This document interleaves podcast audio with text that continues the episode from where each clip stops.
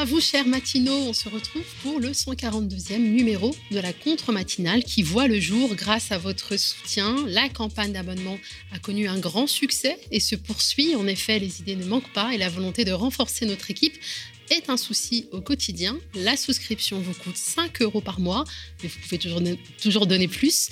Vous trouverez le lien en description de la vidéo.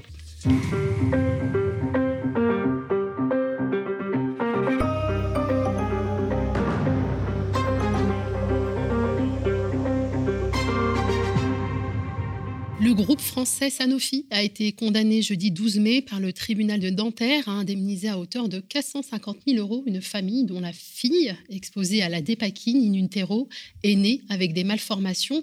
Une première qui augure une série de jugements favorables pour les 20 dossiers qui ont été déposés et l'action de groupe qui a été intentée en 2016 par l'association d'aide aux parents d'enfants souffrant du syndrome de lentilles convulsivant.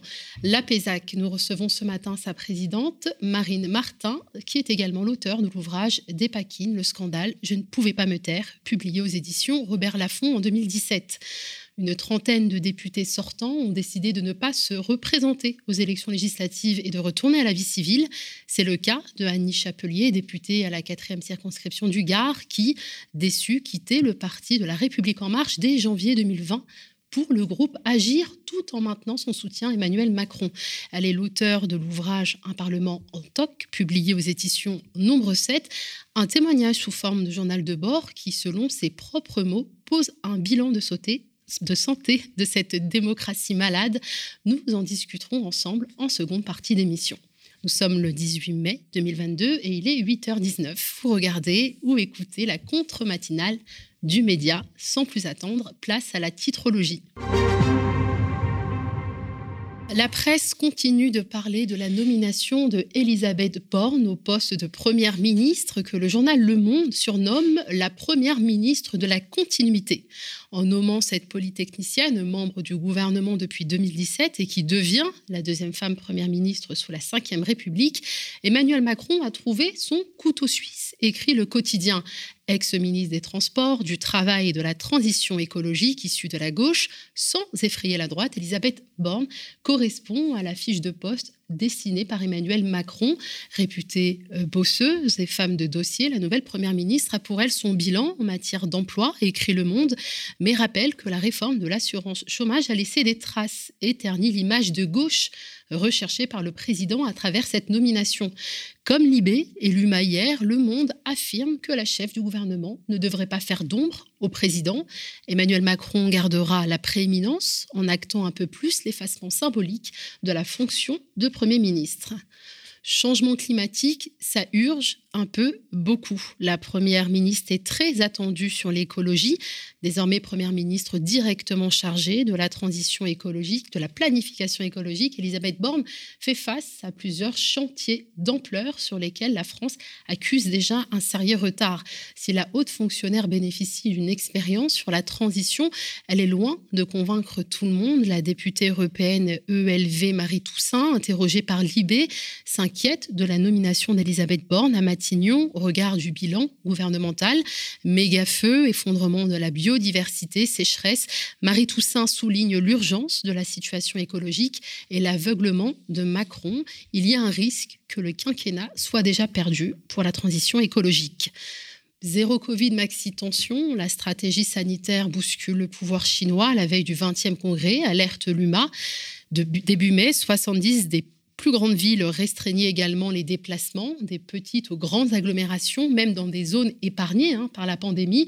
Les hôpitaux refusent des malades pour faire place aux patients positifs. S'il est plus contagieux, le variant Omicron demeure moins mortel.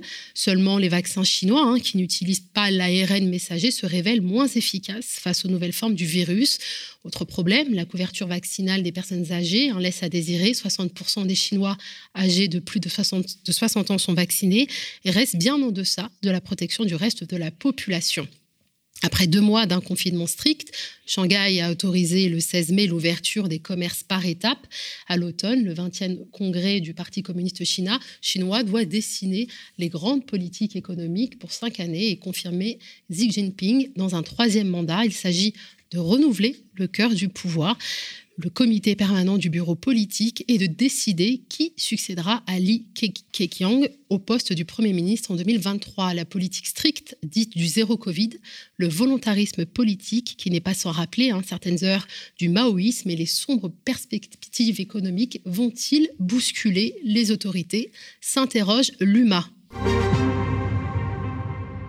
Le groupe Sanofi a été condamné jeudi 12 mai par le tribunal de Nanterre à indemniser à hauteur de 450 000 euros une famille dont la fille exposée à la dépakine in utero est née avec des malformations, une première qui augure une série de jugements favorables pour les 20 dossiers qui ont été déposés et l'action de groupe qui a été intentée en 2016 par l'Association d'aide aux parents d'enfants souffrant du syndrome de lentilles convulsivant l'APESAC. Nous recevons ce matin sa présidente Marine Martin, qui est également l'auteur de l'ouvrage des Paquines, Le scandale, je ne pouvais pas me taire, publié aux éditions Robert Laffont en 2017.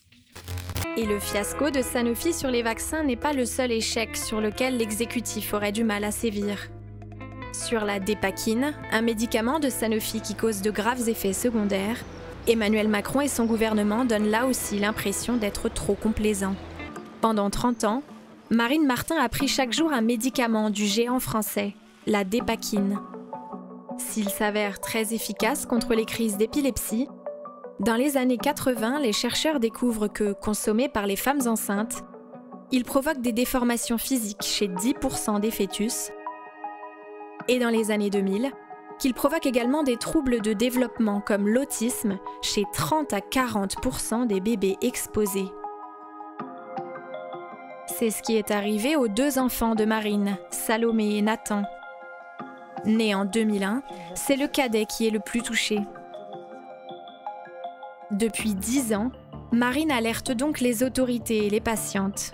Elle a même quitté son emploi pour fonder en 2011 l'association d'aide aux parents d'enfants souffrant du syndrome de l'anticonvulsifiant, l'APESAC, qui fédère aujourd'hui plus de 7500 familles. À force de persévérance, Marine Martin a notamment réussi à faire modifier la notice du médicament et à imposer sur les boîtes des pictogrammes signalant clairement le danger pour les femmes enceintes. Bonjour Marine Martin. Bonjour. Je suis très contente de vous recevoir sur ce plateau. Euh, vous, votre combat hein, dure depuis dix ans. Enfin, une condamnation en 2022. Comment vous accueillez ce jugement? C'est une très grande victoire euh, pour cette famille que je connais particulièrement bien puisqu'elle a été une des premières à rejoindre l'association et elle est adhérente déjà euh, depuis plus de dix ans. Donc, euh, je suis très content pour eux, effectivement. Alors, c'est pas tout à fait la première condamnation puisqu'il y avait déjà eu un dossier en 2000. 17, euh, euh, auquel, euh, pour une petite fille qui s'appelle Camille, qui avait souffert de malformation. Le laboratoire Sanofi a été déclaré responsable. Ils ont fait appel, ils ont gagné en appel. Cette petite fille a eu 3 millions d'euros. Mais c'est vrai que c'était que sur les malformations physiques dont elle souffrait. Là, pour la petite Juliette, c'est pour les malformations, mais aussi les troubles neurocomportementaux, donc l'autisme dont on vient de, parler. Et effectivement, c'est ce qui est le plus invalidant pour ces enfants-là, parce qu'ils ont besoin d'un aidant familial au quotidien et, donc, je, me réjouis pour cette famille qui, effectivement, était en procédure judiciaire depuis 2014. Est-ce que vous trouvez qu'une condamnation à hauteur de 450 000 euros, c'est satisfaisant? Au regard des bénéfices euh, que, euh, que euh, Sanofi accumule alors bien sûr, non, malheureusement. Alors ce qu'il faut préciser, c'est que ces 450 millions d'euros, c'est pour les 11 premières années euh, de, la vie de la petite Juliette. Quand elle sera adulte, donc ce qu'on appelle en droit consolidé, il y aura une réévaluation et on va lui donner le reste de l'indemnité euh, pour toute sa vie. Donc ça devrait se monter à hauteur de 2 millions. Mais réellement, enfin pour pour Sanofi, euh, c'est vraiment dérisoire ces montants-là. Quand on sait qu'ils ont fait plus de 450 millions de profits euh, grâce à ce médicament, euh, il faudrait que la sanction en France soit à la hauteur des décisions, par exemple aux États-Unis, euh, où c'est dix fois, quelquefois, les, bénéfices qu'ils ont pu avoir sur, sur, sur un, médicament. Ça, c'est réellement des décisions qui, sont, qui font peur au laboratoire.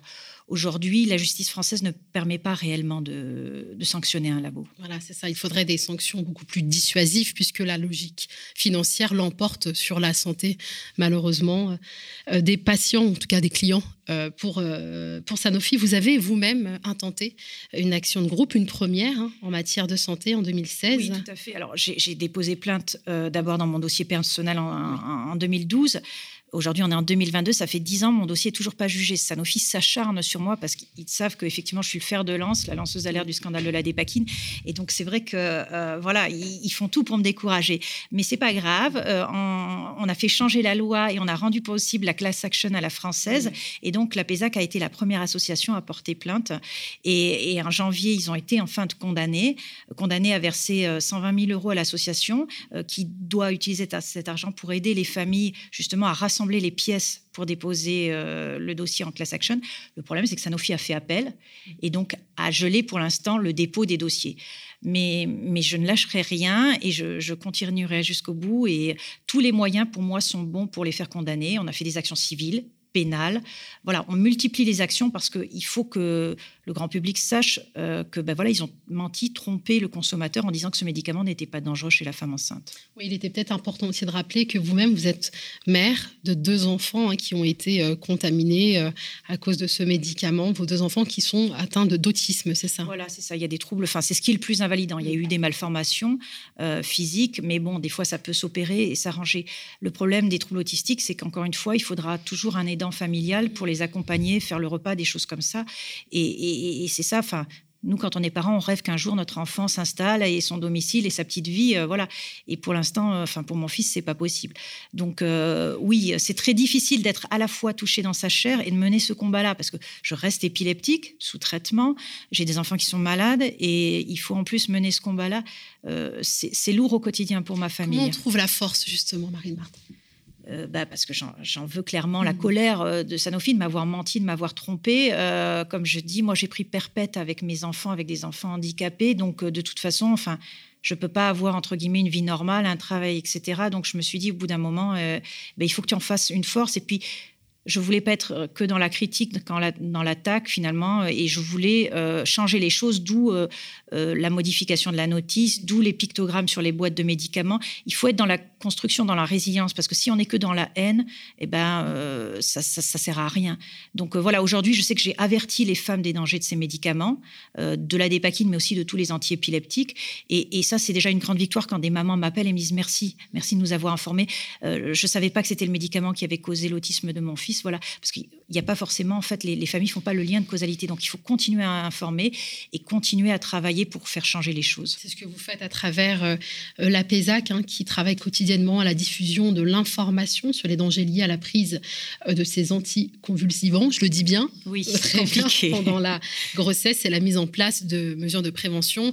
la PESAC attribue à la dépakine 186 décès oui, tout et à fait. 1702 avortements et vous accompagnez aujourd'hui plus de 7000 victimes. Oui, c'est ça. Euh, oui, parce qu'en fait, on ne se rend pas compte, mais quelquefois, enfin, l'année dernière, là, il y a un, jeune garçon de 14 ans qui est décédé euh, du côté de Bordeaux parce qu'effectivement, il y avait une malformation cardiaque qui n'avait pas été détectée et quand euh, il est arrivé à l'hôpital, le cas était beaucoup trop grave. En plus, il était en surpoids, il n'avait pas le droit à une greffe.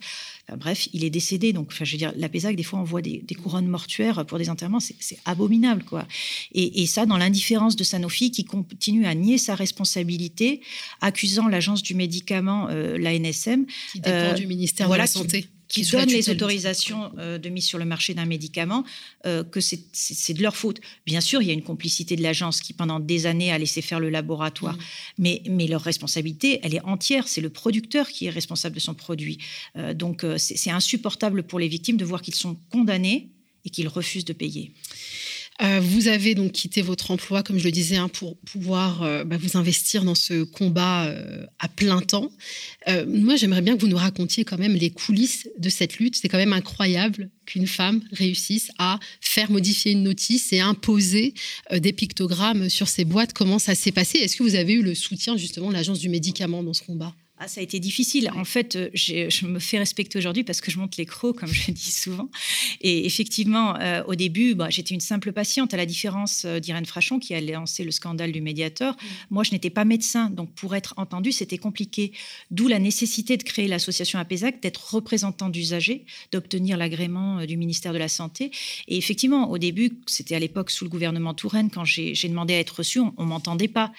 Et puis, j'ai compris l'importance des médias, l'importance de faire éclater le scandale dans la presse. Et euh, effectivement, j'ai réussi à obtenir une enquête générale des affaires sociales justement sur, sur le scandale de la dépakine en 2016. Et euh, on a fini par me recevoir quand finalement euh, j'étais, je tournais avec complément d'enquête avec France 2. Donc j'ai compris que c'était pas parce que mon histoire était plus triste qu'une autre ou que etc. C'était parce que j'arrivais avec les caméras et que je disais si vous me présentez pas le rapport avant la presse, euh, de toute façon, je serai dans la conférence de presse et voilà, je, ferai, un, scandale. Donc aujourd'hui, effectivement, je fais peur parce que, euh, d'une certaine manière, j'ai la presse avec moi et euh, l'agence du médicament, pour revenir à ça, quand on, a, mis les pictogrammes, et je leur ai demandé, enfin, et les, petits livrets d'informations, on m'a dit c'est Sanofi qui va imprimer ça, donc il y aura leur logo. Je dis mais vous rigolez, vous vous, moquez de moi. ils y sont pour rien, ils ont retenu l'information pendant des années. C'est hors de question que leur logo apparaisse. Si vous faites ça, je vous dénonce dans le canard enchaîné. Et là, comme ils ont eu peur, ah ben attendez, Madame Martin, on va imprimer nous-mêmes. Je sais que ça leur a coûté 95 000 euros. voilà, et, c'est comme ça que j'ai réussi finalement à me faire entendre, mais parce que j'avais un, un soutien médiatique. Mais ça, c'est pas toujours facile à, obtenir.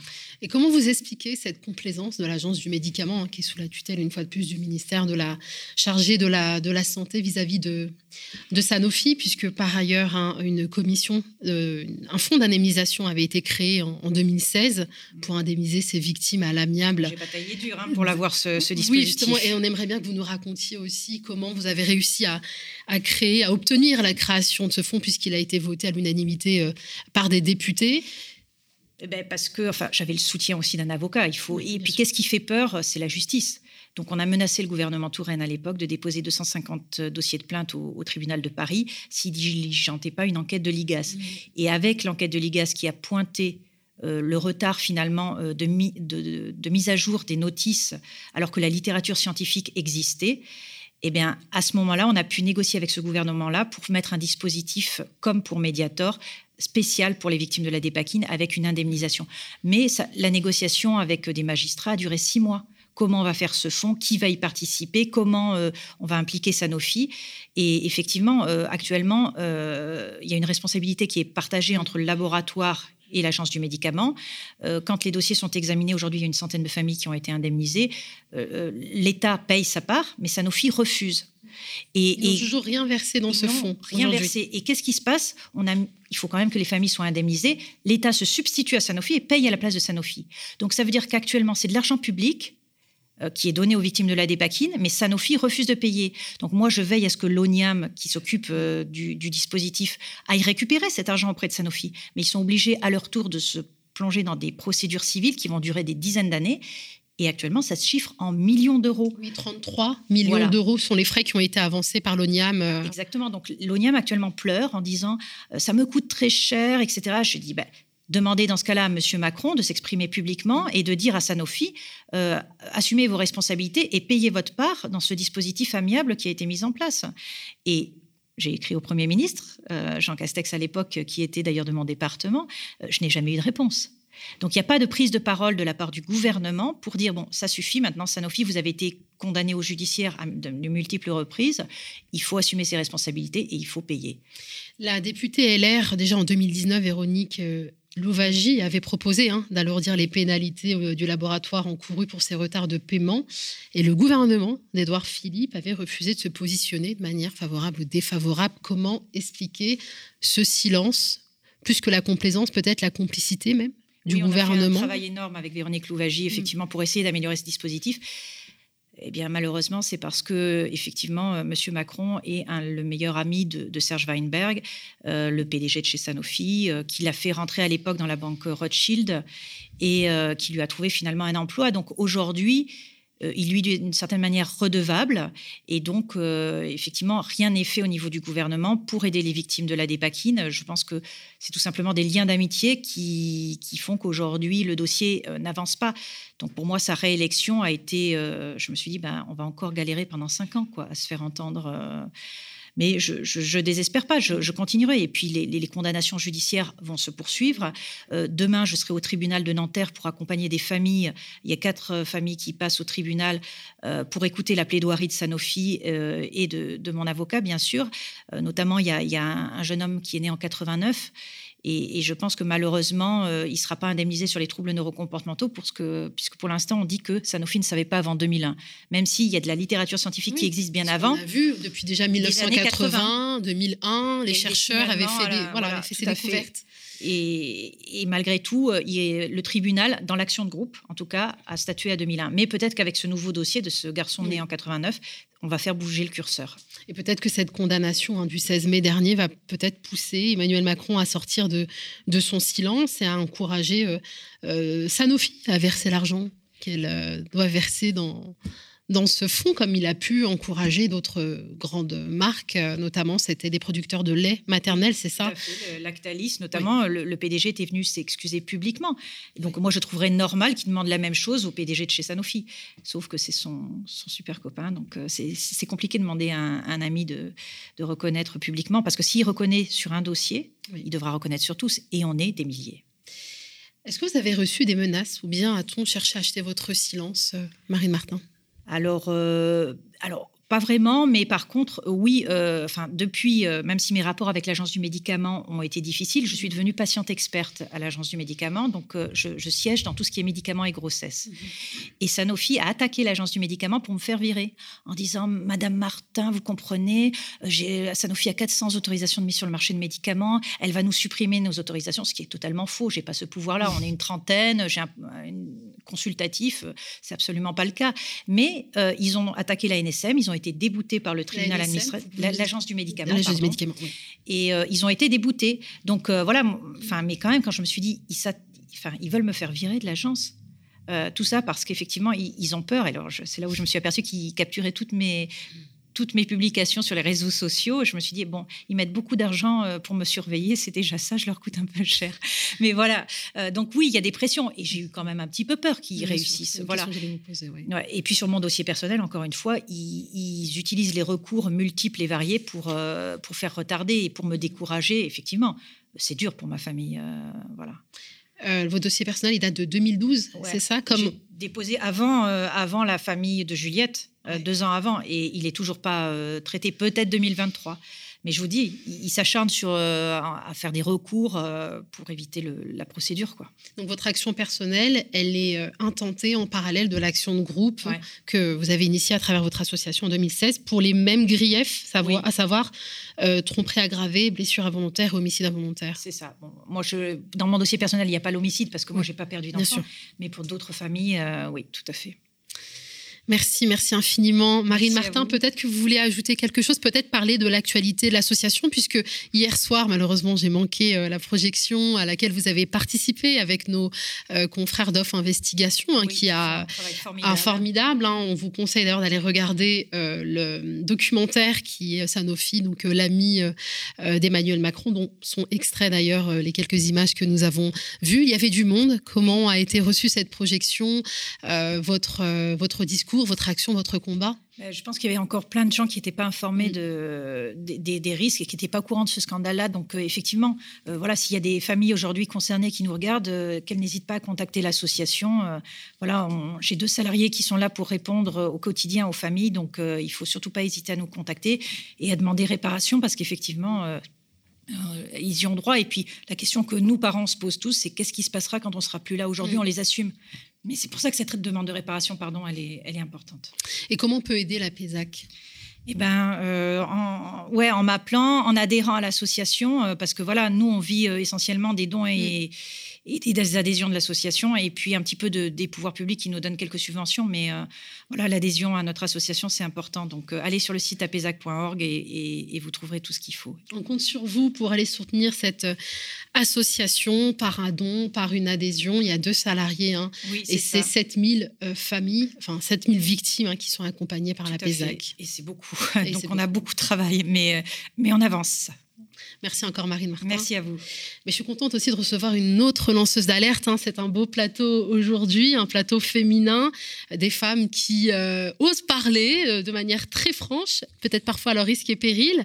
Une trentaine de députés sortants ont décidé de ne pas euh, se représenter aux élections législatives et de retourner à la vie civile. Hein. C'est le cas de Annie Chapelier, députée de la quatrième circonscription du Gard, qui était plutôt enthousiaste le jour de la rentrée des députés. C'était en 2017.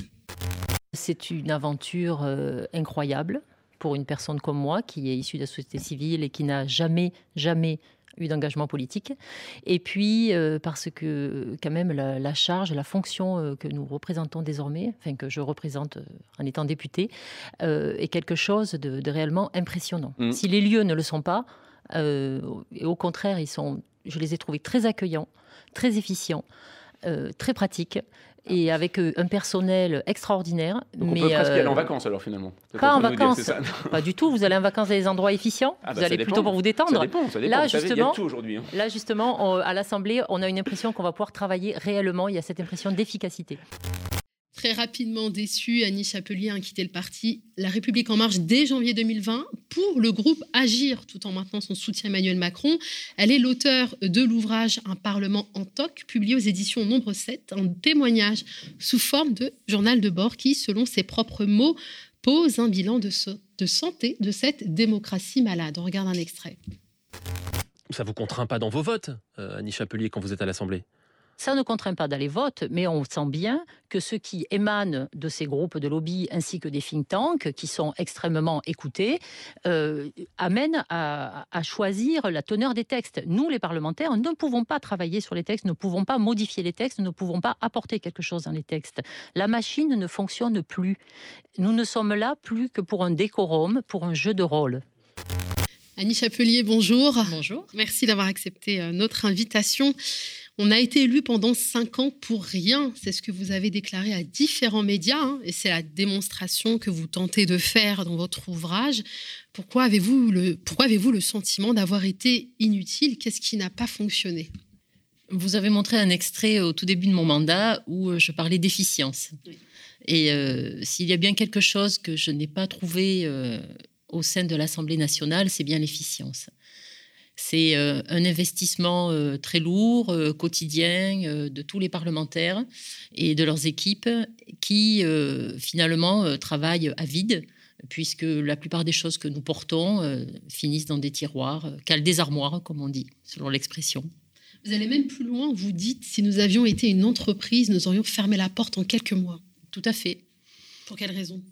Parce que quand vous euh, mobilisez euh, plusieurs personnes, que vous euh, engagez des frais, que vous rencontrez des dizaines, voire des centaines de personnes pour de la concertation, pour avoir faire remonter des idées, qu'au bout du compte, ce que vous en retirez n'intéresse personne, eh bien, écoutez, euh, moi j'appelle ça travailler à vide, effectivement. Et euh, une entreprise qui euh, enverrait comme cela quelqu'un travailler sur un sujet pour finalement ne pas en tenir compte mettrait très vite la clé sous la porte. Vous, avez, vous racontez hein, le poids des lobbies et des think tanks. Qui écrit les textes de loi, Annie Chapelier?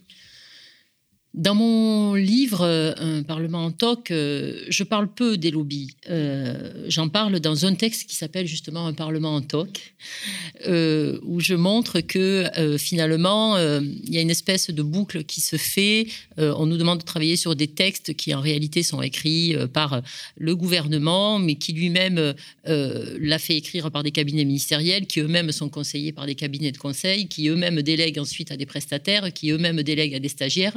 Il se trouvait que ma fille était stagiaire dans une de ces boîtes de conseil.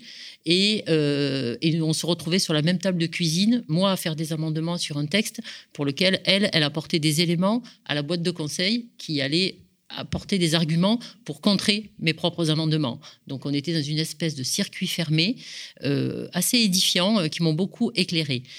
Les, lobbies et, les think tanks sont omniprésents dans la vie parlementaire. Euh, ils occupent beaucoup de notre temps parlementaire, mais je pense qu'ils occupent aussi beaucoup de temps au milieu des, dans, le gouvernement même. Et, et c'est peut-être là qu'est, comment dire, le point de défaillance. C'est nous, les parlementaires, qui sommes censés faire le relais, être l'articulation avec les territoires et avec les, problèmes de, fond que rencontre euh, la population, que rencontrent les territoires. La lanceuse d'alerte euh, Marine Martin en est un exemple frappant. Euh, ce sont des parents qui sont avec des enfants qui ont des problèmes suite à un médicament, ils vont remonter auprès des députés. Mais nous, les députés, lorsque nous portons cette parole, vous avez cité Véronique Louvagie, pendant des années, elle porte ce combat, soutenu par d'autres parlementaires, mais au bout du compte, on voit bien que rien n'est pris en compte. Et euh, le travail que devraient pouvoir exercer les parlementaires, justement, d'être efficaces et de pouvoir porter une véritable problématique avec des solutions à porter derrière, ne fonctionne plus. Vous soutenez donc que les textes sont écrits par les ministères, donc par le gouvernement. En même temps, la Constitution reconnaît euh, que le domaine de la loi a toujours été euh, limité euh, au seul champ énuméré par cette Constitution, article 34 hein, pour les parlementaires, et le pouvoir réglementaire est détenu par le gouvernement, qui a aussi donc ce pouvoir de légiférer. Est-ce qu'on doit comprendre qu'aujourd'hui, le pouvoir de légiférer est exclusivement dévolu, en tout cas dans les faits, au pouvoir réglementaire? Quasiment. Avec euh, une minuscule marge qui est laissée effectivement aux parlementaires euh, sur des, textes euh, qui finalement n'auront jamais un énorme impact, mhm. qui seront peut-être de l'ordre du symbole, mais l'immense majorité des textes désormais c'est le gouvernement, même lorsque ce sont des propositions de loi qui sont censées être portées par des députés. Ils sont souvent écrits par le gouvernement et portés par un prête-nom, euh, un député qui accepte de porter le nom. Après, il y a des textes qui sont réellement portés par des députés et qui finissent par aboutir, mais uniquement parce qu'à un moment ou à un autre, euh, nous sommes dans un régime hyper présidentiel, le président de la République adoube le texte en disant oui, il y a une demande sociétale tellement forte, il faut que nous allions en ce sens. Je pense par exemple au texte qu'a porté euh, ma collègue Alban Gaillot sur euh, l'allongement du délai de l'IVG. Eh bien, ce texte, euh, initialement, le gouvernement, Emmanuel Macron, y était opposé. Et au fur et à mesure, face à la demande, on a donné son aval et donc on a pu mener au bout ce texte. Donc les textes doivent quelque part correspondre à l'action qui est menée par le gouvernement. Complètement. Ils doivent être euh, finalement le reflet de ce que souhaite le gouvernement et, rien d'autre. Et puis, euh, vous parliez de réglementaire. Euh, l'immense majorité des choses qui va avoir un impact sur la vie des Français est d'ordre réglementaire. Ce qui est d'ordre législatif, on a pléthore, on a, on a une profusion de lois. on n'a pas besoin de faire de la loi supplémentaire. On, on fabrique de la loi que personne ne connaît, qui est parfois en contradiction avec des textes antérieurs. Et euh, même, il y a une cellule qui est chargée de vérifier que ce que nous publions n'est pas en opposition avec ce qui a été fait euh, antérieurement. Ça montre le, volume de lois que nous avons et combien il est devenu impossible pour qu'on puisse répondre à la fameuse phrase Nul ne doit ignorer la loi. C'est tout simplement impossible. Il y, a, 72 codes, je crois, de mémoire. Euh, certaines sont que réglementaires par exemple le code de, la sécurité routière. Euh, et euh, nous, avons des, lois, enfin des textes, euh, des codes de, qui sont faramineux en volume et impossibles à connaître. Voilà. Donc, à un moment ou à un autre, il faut s'interroger sur à quoi sert le Parlement. Si nous sommes censés, entre autres, faire la loi, pas uniquement, hein, puisqu'on a quand même d'autres fonctions, nous devons pouvoir avoir euh, un, outil qui est la loi, que sont les codes euh, législatifs, euh, sur lesquels on puisse avoir une véritable appréhension et une véritable capacité de travailler et de transformer en profondeur pour pouvoir l'adapter à notre époque. Ce n'est pas possible. Il faut avoir, il faut être presque un surhomme pour avoir une connaissance globale. Il faut faire appel à des experts pour lesquels on n'est pas on n'a pas d'accompagnement par ces experts. Et puis la loi, elle doit être au service de la France et des Français. Elle ne doit pas être au service d'un petit nombre qui, qui sont les seuls à la comprendre. D'accord, mais la, situation que vous décrivez, c'est surtout le cas lorsque les députés, en fait, sont dans le même groupe, euh, dans le, même parti politique que le parti présidentiel. Si jamais on avait une opposition euh, euh, très forte, on aurait des députés qui iraient contre justement cette action et cette politique souhaitée par le gouvernement. Oui, alors si vous pensez à l'enjeu de ces élections législatives, par exemple, on a déjà eu par le passé des cohabitations. Euh, le gouvernement est constitué, jusqu'à présent, lorsqu'il y a eu des cohabitations, on a eu euh, donc des, gouvernements euh, qui étaient de la couleur de la majorité parlementaire. C'est peut-être le, dernier, le seul point sur lequel le Parlement a encore un rôle à jouer. C'est la tonalité qu'il va donner au gouvernement. Voilà.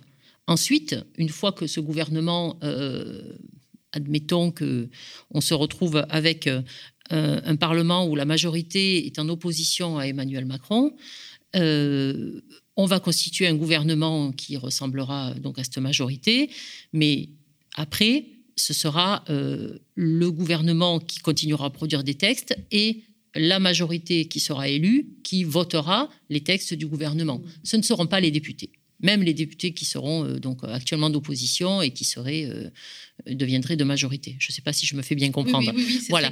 C'est-à-dire, voilà, c'est le seul point de détail sur lequel euh, le Parlement là aura peut-être un rôle à jouer, c'est donner la, tonalité, la couleur politique pour le gouvernement. Mais ensuite, lui-même, en tant que tel, le Parlement, il aura un rôle quasi inexistant. Surtout si la première ministre fait l'usage de l'article 49.3, comme ses prédécesseurs. un usage abusif. J'entends par là. Un usage abusif, oui, ce qui montre bien qu'en fait, voilà, tout est prévu mm. pour qu'au cas où euh, il est quand même un tout petit pouvoir, mm. ce Parlement, eh bien, il y a quand même des méthodes pour pouvoir euh, euh, contourner cela et finalement obtenir ce que l'on souhaite initialement. D'ailleurs, je, me permets de vous poser aussi une petite question par rapport à la, à la nomination d'une femme au poste de première ministre, puisque vous dénonciez aussi un univers, un univers beaucoup trop masculin et vous souhaitiez, vous appeliez justement de vos voeux la nomination d'une femme. Comment vous accueillez cette euh, Elisabeth Borne euh, au poste de première ministre? J'avais entendu euh, Emmanuel Macron dire qu'il fallait que le futur premier ministre coche plusieurs cases et que finalement être une femme n'était pas le plus important. Et j'avais dit pour ma part qu'effectivement c'était pas le plus important, c'était juste essentiel. Parce que on est dans un monde, j'ai coutume de dire que la moitié des Français sont des Françaises. Euh, peut-être ce qui change le plus entre 1958, quand on a eu la, Ve République, lorsque De Gaulle a créé euh, cette constitution dans laquelle nous évoluons encore, c'est la place qu'ont les femmes désormais dans la société. Et ça, c'est quelque chose qui doit être reconnu au travers également de nos institutions républicaines. Et qu'on le veuille ou non, euh, mettre des femmes à des postes clés, ce sont des choses qui changent beaucoup on entend actuellement beaucoup de portraits euh, d'Elisabeth Borne. Moi, je l'ai côtoyée, évidemment, en tant que ministre. Euh, c'est quelqu'un qui a des qualités que moi, j'estime être très féminines. Par exemple, c'est quelqu'un qui est très ouvert d'esprit. C'est-à-dire qu'elle écoute. Et elle est capable de changer d'avis. Elle est capable d'évoluer un des points faibles peut-être euh, du monde extrêmement masculin de la politique, c'est qu'ils sont bourrés de certitudes. Et lorsqu'ils ont une idée, euh, ils ne la changeront euh, pour rien. Et on voit les, rancunes sur de, très longues années, des, susceptibilités déplacées, cette incapacité à prendre en compte la différence des autres. Et elle a au moins cette qualité, Elisabeth Borne, euh, d'avoir cet aspect féminin, enfin, que moi je qualifie de féminin. Euh, on va me dire qu'il y a des hommes qui sont comme cela, heureusement d'ailleurs.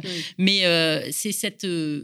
amener des femmes en politique, ça permet aussi d'amener cette approche qui est différente et de prendre en compte davantage de choses. On a vu pendant la pandémie que les pays qui s'en sont le mieux sortis, où les populations ont le mieux accepté les contraintes, sont des pays qui sont dirigés par des femmes dirigée par des femmes. Euh, ce qu'on reproche à Elisabeth Borne, après je vais, fermer le chapitre puisque d'Elisabeth Borne, puisque le but c'est quand même de parler de votre livre, c'est que c'est une macroniste néolibérale qui est euh, euh, fidèle, extrêmement fidèle à Emmanuel Macron. Et d'ailleurs, tout le monde la dépeint comme la première ministre de la, de la continuité. Est-ce qu'elle va vraiment pouvoir s'opposer à Emmanuel Macron? Est-ce qu'on peut vraiment lui reprocher cela? Vous, vous lui reprochez, d'autres vont le saluer. Voilà, euh, là aussi, euh, la France n'est pas euh, composée d'une seule ligne, sinon on n'aurait pas besoin de mener des élections ni d'écouter des points de vue différents. Et je pense que tout l'art de, gouverner, de prendre en compte chacun, avec toute la complexité que ça implique, et de donner des rôles réels et effectifs à chacun. Donc, pour revenir à mon livre, entre autres au Parlement. voilà. D'ailleurs, vous, vous avez écrit, hein, vous êtes allé même, euh, vous avez osé, vous avez eu l'audace d'écrire une lettre au, président de la République, hein, dans le chapitre intitulé Et nous, alors, monsieur le président, vous nous racontez l'histoire de cette lettre que vous avez écrite. Vous n'étiez élu que depuis deux ans, mais vous aviez déjà le sentiment, euh, comme euh, dirait Hamlet, que vous citez qu'il y a quelque chose de pourri dans le royaume. Vous nous expliquez, vous, nous expliquez, vous n'avez jamais eu de retour de ce courrier. Vous finissez même par être ostracisé au sein de votre propre parti. Qu'est-ce que vous lui avez dit dans ce courrier?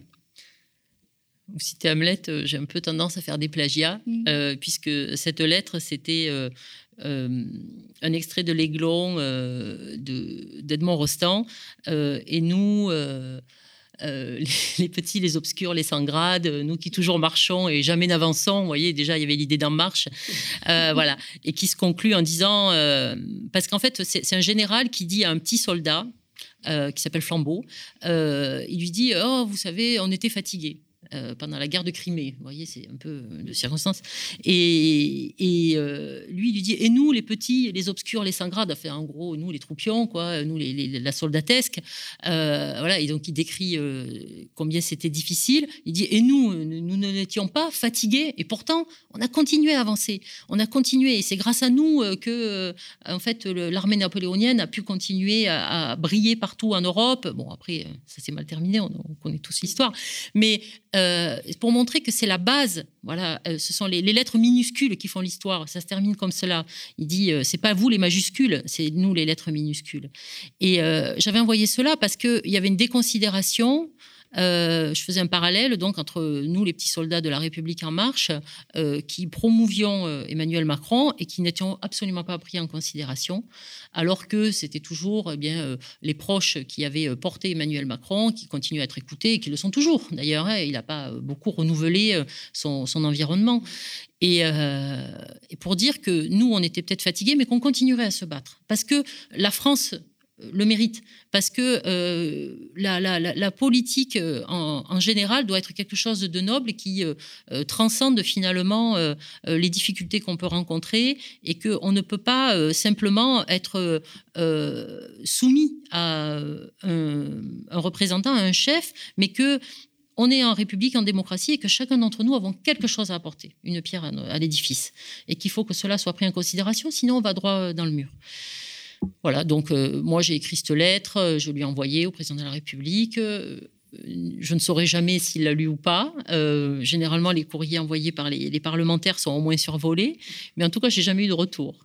Et euh, vous en avez voulu au sein de, du parti La République en Marche d'avoir écrit cette lettre, d'avoir dénoncé. Oui, alors ce qui était très très drôle, c'est que du coup, euh, j'avais fait courir le bruit qu'il y avait un, nouveau courant, une espèce de mouvement de frondeurs qui s'appelait le POSG, c'est-à-dire les, les, petits, les obscurs, les sans grades, et mais sans dire ce que ça signifiait. Euh, qui euh, était en train de se constituer parce que je l'avais fait lire à, plusieurs collègues qui avaient dit c'est extra, c'est génial, c'est exactement ça, on pense la même chose.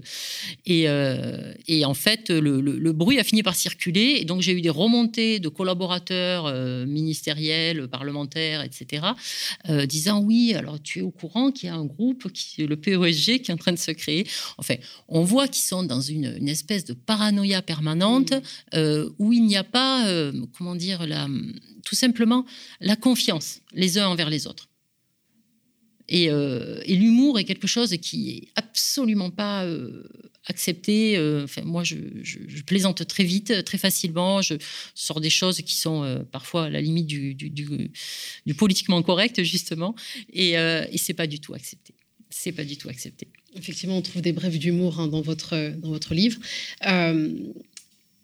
Justement, est-ce que finalement, je, vais oser la question, euh, vous avez quitté euh, La République en marche, mais vous continuez à soutenir Emmanuel Macron. Est-ce que c'est pas Emmanuel Macron le véritable problème. On sait qu'il a été accusé d'avoir exercé le pouvoir de façon verticale pendant cinq ans. Lui-même a promis, hein, d'ailleurs, hein, pendant la campagne, plus de concertation en cas de réélection. Et d'ailleurs, cette promesse, elle est, quelque part résumée dans son slogan Avec vous, cette fois-ci. Hein. Avant, c'était sans vous, maintenant, c'est avec vous. Euh, et, finalement, l'échec du président tient un mot c'est Jupiter le symbole de l'exercice du pouvoir depuis cinq ans très vertical, qui s'appuie très peu sur des corps intermédiaires. Et est-ce que c'est pas Macron finalement qui a davantage affaibli le parlementarisme? Je pense que c'est une erreur majeure que de penser euh, que dans une démocratie comme nous en avons une en France, une personne, une seule, euh, fait la différence. Emmanuel Macron a une présidence qui lui est euh, propre, qui est effectivement très verticale. Il décide de tout. Euh, il a même décidé, euh, par exemple, du, choix des candidats pour les législatives. Enfin, des, rôles qui ne sont pas de l'ordre de, celui du président. Mais c'est parce que nous avons une constitution qui le permet. Et c'est ce que j'appelle, moi, à travers ce livre, c'est de dire, nous sommes dans une, configuration qui permet des excès et qui euh, empêche une partie euh, des, représentants politiques, que sont les parlementaires, euh, de réellement fonctionner, mais pas uniquement. même quand on voit toutes les, différentes couches des élus, la complexité, aucun Français ne s'y retrouve. Mmh. je ne sais pas si vous connaissez le, le, enfin, dans quel EPCI vous faites partie, par exemple.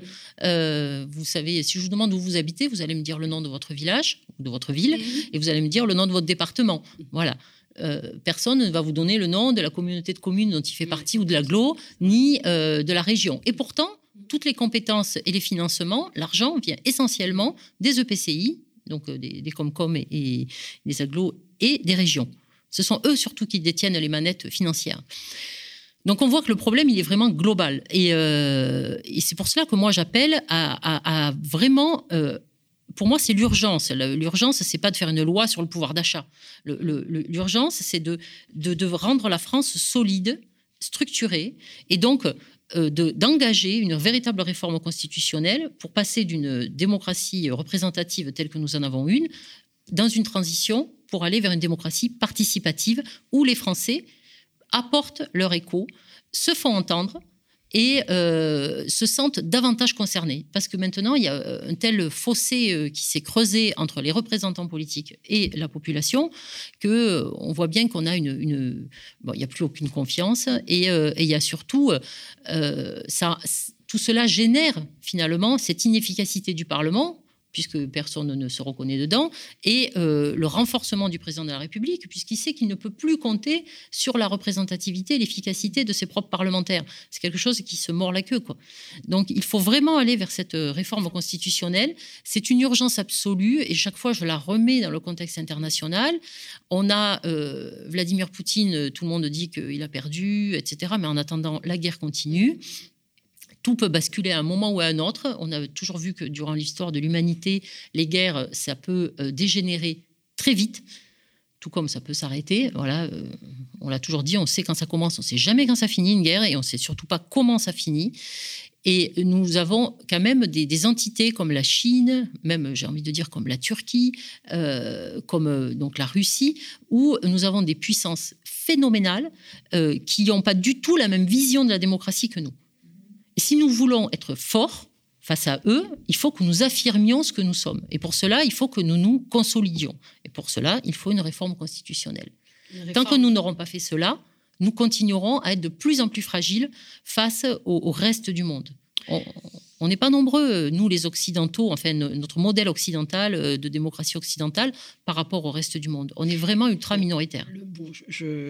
certains, et à, raison, ont contesté le fait que les régimes occidentaux sont des régimes forcément démocratiques. Hein. Il suffit de voir euh, la guerre en Irak euh, ou même l'invasion de l'Afghanistan pour savoir que l'Occident n'est pas l'apanage de, la démocratie ne l'est pas, mais euh, euh, moi, je ne parle pas de prosélytisme, je ne parle pas de, répandre notre modèle. Je pense que notre erreur de fond, elle est là. Elle est de penser que notre modèle est le meilleur et qu'il faut le, montrer partout.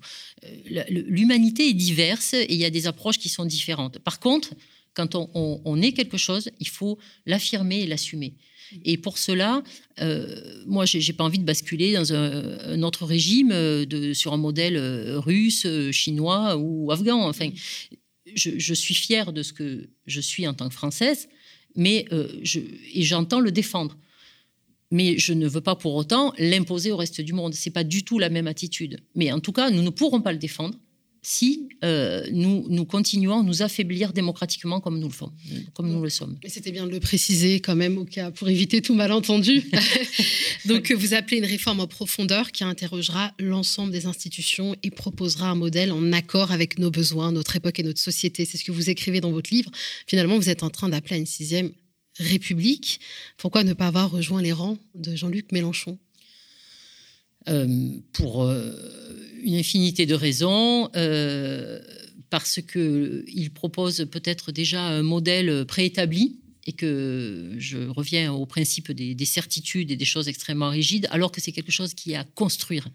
Moi, je n'ai pas de modèle déjà préétabli de la sixième République. Forcément, s'il y a une réforme constitutionnelle, on va aller vers une nouvelle République. Donc ce sera après la cinquième, la sixième, hein, voilà.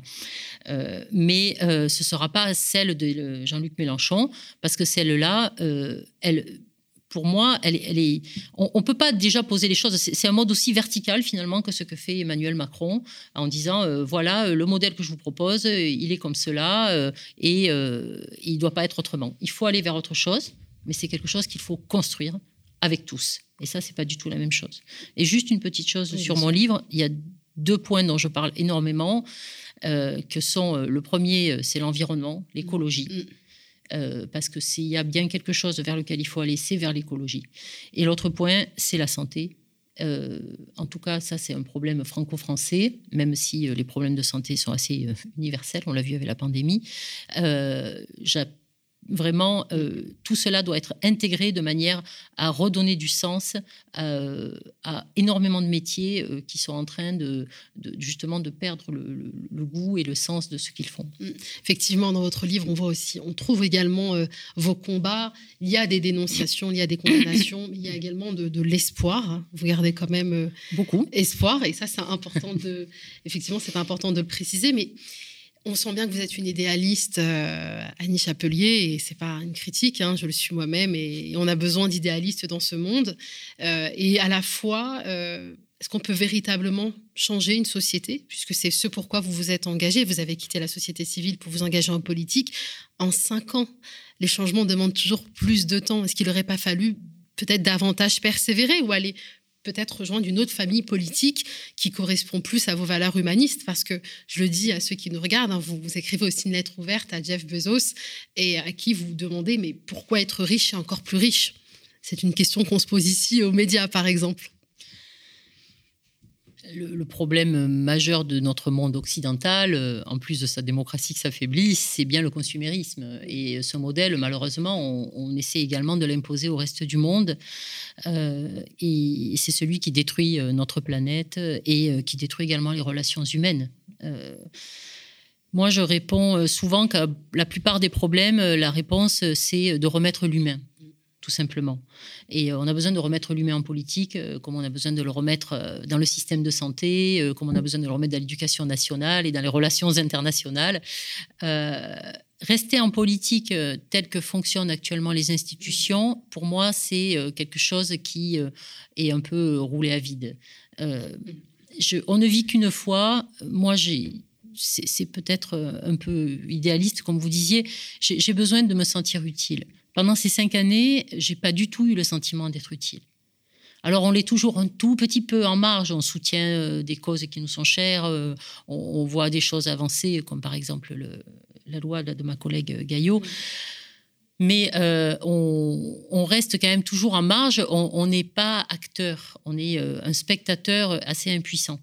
Et je pense que, voilà, à titre personnel, moi, je vais m'engager dans des euh, choses plus modestes, moins euh, moins clinquante, euh, voilà, moins prestigieuse que députée, mais qui en tout cas, vos projets, euh, mais qui justement euh, se mettront au service davantage de, bah, des autres, parce que pour moi c'est important. Voilà, c'est c'est pas le cas de tout le monde. Hein. Je veux dire, on est très différents. Il y a des personnes qui n'ont pas besoin de pour se réaliser, de, de se mettre au service des autres. Moi, j'en ai besoin, donc voilà, je vais retourner dans le monde de la santé et, ce sera très bien en ce qui me concerne. Et je ne lâcherai pas totalement la politique, puisque je pense que là où l'on peut vraiment agir avec cette, ces institutions assez défaillantes, ça reste quand même au niveau local. Vous êtes infirmière anesthésiste, donc vous euh, regagnez ce métier-là ou vous travaillez dans la santé dans un autre oui, euh, domaine? voilà, je suis en, en phase de, de retour euh, à la vie active civile. Je ne sais pas si on peut appeler ça comme cela. Et voilà, je, je vais retourner dans la santé. Merci Annie Chapelier. Alors j'ai envie d'être un petit peu ironique, peut-être vous engager dans un think tank pour être sûr finalement que vos propositions soient effectives. Oh, il y en a tellement des think tanks que plus personne ne lit euh, ce qu'ils produisent, même si c'est de très grande qualité. Et euh, la personne auparavant, Marine Martin, euh, parlait de l'importance de, la médiatisation. On est dans un monde de, de communication et non plus d'information. Et euh, les médias sont euh, devenus le seul levier qui permettent de faire basculer euh, parfois certaines choses. Et les médias, c'est pour cela, moi, que j'ai tenu à venir ici, parce que vous avez quand même des propos qui sont assez différents de ce que l'on peut trouver dans les médias généraux, où là aussi tout est préformaté, où on, presque on vous dicte les réponses que vous devez faire, et on vous pose toujours les mêmes questions. D'ailleurs, il y a un de mes textes là-dessus où je dis que la députation n'est pas un stage de développement personnel, parce qu'à entendre la plupart des médias, c'est cela. quoi. Mm. On n'y vient que pour son propre épanouissement et absolument pas euh, pour se mettre au service des autres. Il y a encore des femmes et des hommes de conviction qui se dirigent vers la députation. Je vous dirais que dans l'Assemblée, je n'ai rencontré quasiment que cela. Euh, les, euh, malheureusement, ils sont vraiment à la marge, ceux qui ne sont pas là pour euh, se mettre au service des autres. Et ce sont souvent ceux qu'on entend le plus et à qui on donne les, les, les postes les plus clés. Merci infiniment Annie Chapelier, j'étais très contente de vous recevoir, mais ça fait du bien. Moi j'aime bien recevoir des idéalistes qui veulent changer le monde avec conviction et qui savent à un moment donné ben, peut-être s'arrêter, enfin observer, analyser, tirer des enseignements et des conclusions et, puis euh, envisager d'autres voies d'engagement, comme vous le dites, au niveau euh, euh, local, au sein de l'hôpital. Vous pouvez aussi changer des choses. Déjà, vous, aidez des patients au quotidien. Pas encore, mais bon, oui. j'espère que ça va reprendre. Mais oui, ça va reprendre, on en est sûr. On vous invite vraiment à lire le livre hein, d'Annie Chapelier, Parlement en toc. on vous rappelle également le livre de Marine Martin, voilà, une fois de plus, je suis deux lanceuses d'alerte aujourd'hui. Dépaquine le scandale, je ne pouvais pas me taire, publier vos éditions Robert Laffont. Merci d'avoir été nombreuses et nombreux à nous regarder. Vous pouvez bien évidemment revoir cette émission et l'écouter, euh, écouter le podcast qui est également euh, bientôt en ligne. Vous retrouverez demain mon collègue Jemil pour un programme aussi très très soutenu. On compte sur vous, la campagne d'amendement se poursuit, une souscription à hauteur de 5 euros pour justement permettre à un média euh, qui euh, invite des personnalités avec des convictions fortes et qui permet aussi aux journalistes qui travaillent ici de conserver vraiment euh, une liberté de ton, puisqu'on choisit nos sujets ici. On a beaucoup de chance d'avoir un, un, rédacteur en chef qui, qui nous donne cette liberté. Voilà. je rends l'antenne et je vous dis pour ma part à la semaine prochaine. Merci.